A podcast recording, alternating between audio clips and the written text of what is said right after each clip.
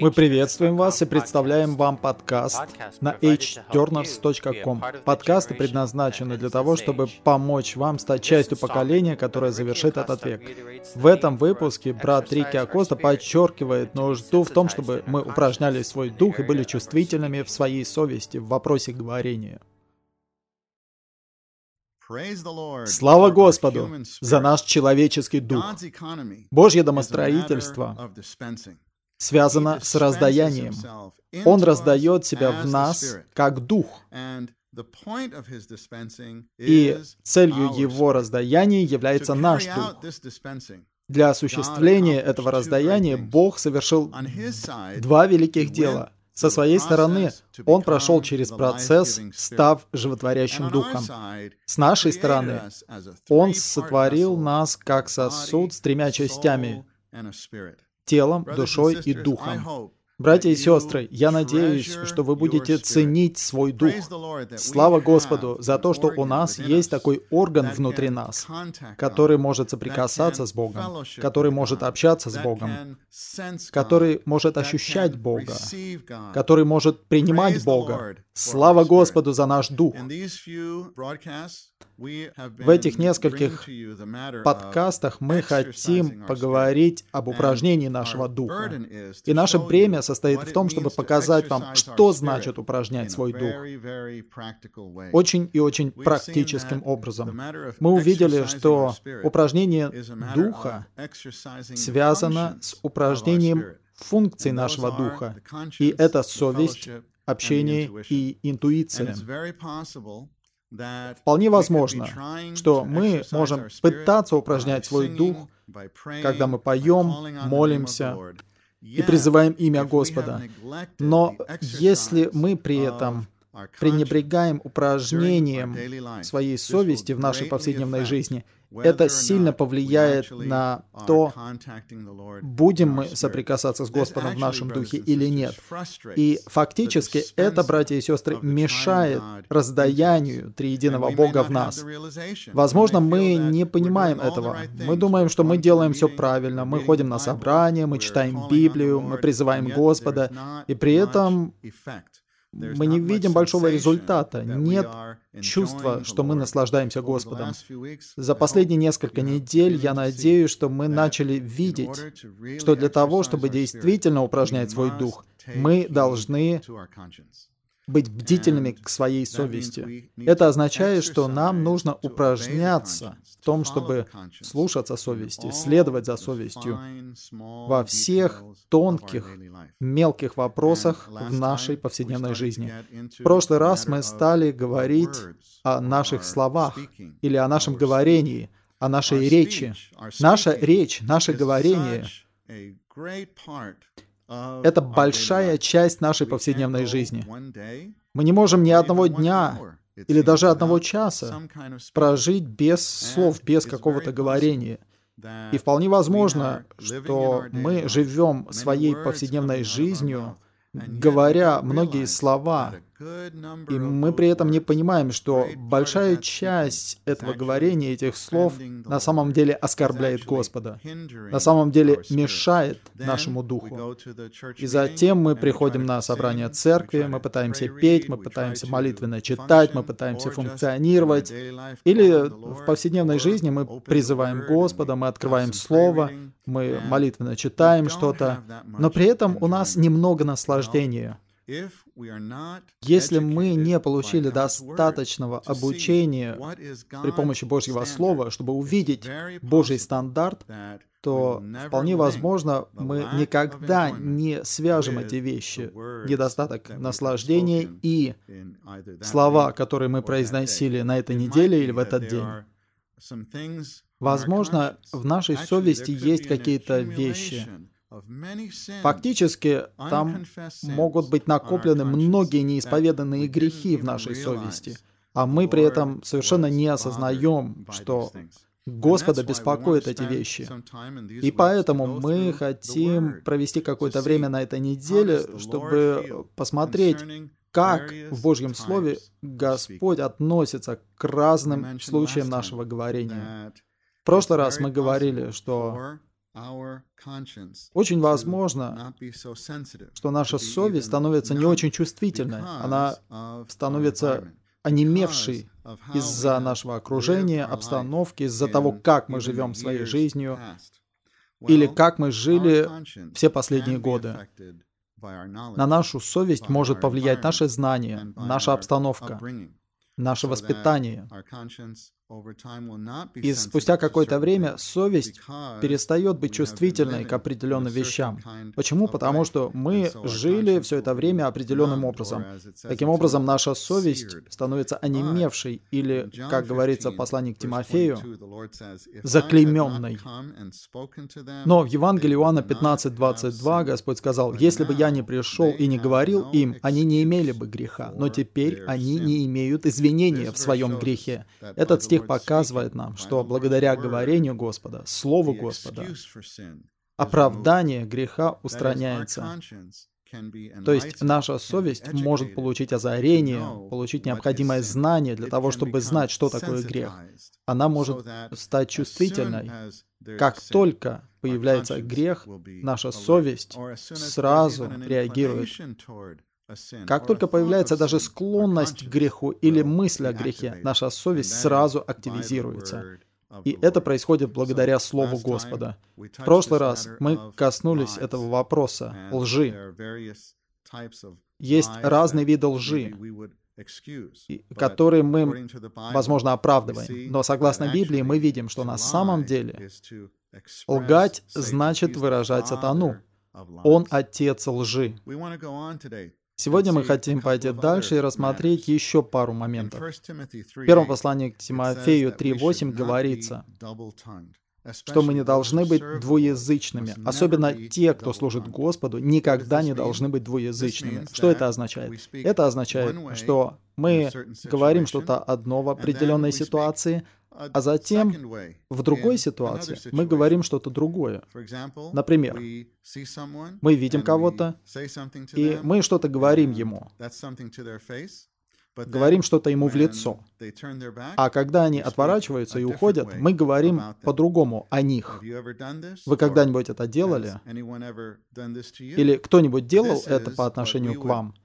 Это то, что мы обычно называем двуличием. То есть вы говорите что-то кому-то, говорите какой-то комплимент или тепло приветствуете их, а после того, как они уходят, вы что-то говорите о них саркастически. На самом деле, фактически, это очень распространено.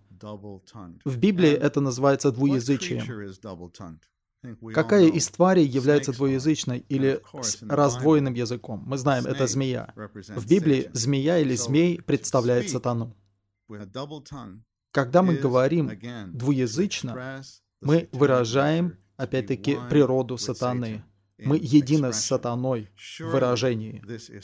Разумеется, это грех. В прошлом вы когда-нибудь говорили таким образом, и это никогда не беспокоило вас, и вы никогда это не исповедовали. Затем вы приходите на собрание церкви, вы пытаетесь призывать Господа, петь, вы приходите к Слову, пытаетесь молитвенно читать, но немного наслаждения, немного отклика. Вполне может быть, братья и сестры, что у вас есть накопленные, неисповеданные грехи. Нам нужно прийти к Господу и попросить Его очистить нас своей кровью. Нам нужно исповедать конкретно эти грехи. В той же самой книге, в первом послании к Тимофею, 5 главе 13 стихе, говорится о людях, которые сплетничают. Эти люди этим характеризуются. Что такое сплетня? Сплетня — это не обязательно ложь. Сплетня — это когда вы говорите о ком-то за его спиной. Согласно Библии, это грех. Я полагаю, что, наверное, все мы когда-либо это делали. На самом деле, это что-то широко распространенное в обществе, в учебных заведениях, на работе, когда люди говорят о, о других людях, которых нет в тот момент. А, это коллеги, это одногруппники, друзья. и так легко участвовать в этих сплетнях. Однако, согласно стандарту Божьего Слова, это грех. И вполне возможно, что мы накопили много, очень много грехов, таких по природе.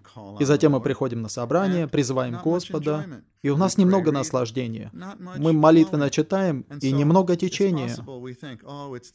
Мы думаем, о, это собрание, оно такое скучное. О, Слово Божье такое скучное. На самом деле, братья и сестры, мы должны на минуту остановиться и подумать,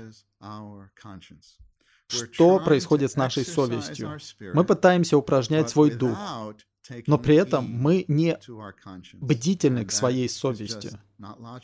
И это просто нелогично, потому что наша совесть — это одна из функций нашего духа. Мы должны быть бдительными к своему духу, будучи бдительными к своей совести.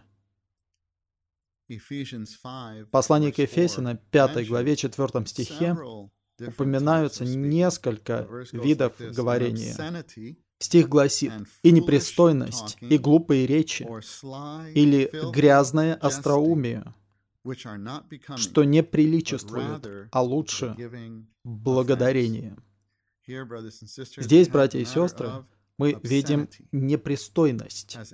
Вы когда-нибудь произносили какие-нибудь непристойные вещи?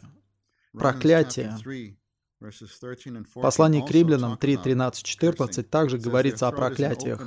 Здесь говорится, «И гортань — открытая могила, своими языками они обманывали». Здесь имеется в виду ложь. Яд аспидов под их губами. Их уста полны проклятия и горечи. И снова в Слове мы видим, что наше говорение связано с тем, что, что относится к дьяволу. Здесь сказано «яд аспидов» или «змей под их губами», и их уста полны проклятия. Когда проклятия исходят из наших уст, мы просто высвобождаем яд змея. И затем, если мы не исповедуем эти грехи, поскольку наша совесть не очень чувствительная, она даже не замечает, что это огорчает Господа. Это происходит, судя по всему, из-за нашего окружения, из-за тех, кто вокруг нас, которые тоже произносят проклятие. Для нас это что-то обыденное. Затем в выходные вы идете на собрание церкви, на групповое собрание, вы начинаете петь, и опять-таки немного наслаждения. И нам очень легко обвинять в этом собрании, обвинять э, то, что происходит на собрании, кто-то, например, свидетельство свое приводит и так далее. Вы говорите, это скучно. На самом деле, братья и сестры, я хочу, чтобы вы поняли вот эту связь. Что происходит с моим духом, с моей совестью? Заботился ли я о своем духе таким образом? Далее, после непристойности в стихе говорится «глупые речи» или «грязное остроумие». Что это? Это грязные шутки. Братья и сестры, разумеется, грязные шутки приведут к тому, что наше наслаждение просто вытечет. Иногда вы можете говорить нечто подобное. С одной стороны, все смеются, с другой стороны, вы наносите рану своему духу. Такой смех, такая радость на самом деле приводит к тому, что у нас нет наслаждения Господом. Я надеюсь, что вы не поймете меня неправильно, братья и сестры. Мы не говорим о том, чтобы мы просто ограничивали себя в говорении, не произносите проклятия, не лгите. Нет, на самом деле мы говорим о наслаждении Господом. Нам нужно наслаждаться Господом. А чтобы наслаждаться Господом, мы должны упражнять свой дух. Но в самом практическом смысле слова наш дух — это наша совесть, наше общение и наша интуиция. Поэтому в нашей повседневной жизни мы должны заботиться о своей совести. Мы должны упражнять свою совесть и быть бдительными к своей совести. И тогда наша совесть будет очень чувствительной, в результате чего у нас будет присутствие Господа и наслаждение Господом. Я надеюсь, братья и сестры, что такое слово воодушевит вас, вас, чтобы вы обращали внимание на свой дух больше в своей повседневной жизни. Конечно же, и мы больше поговорим об этом. Нам действительно нужно снабжение слова.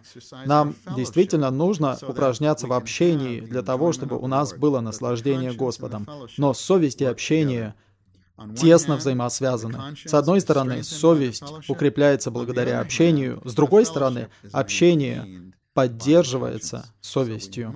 Итак, мы должны прорваться в упражнении нашей совести.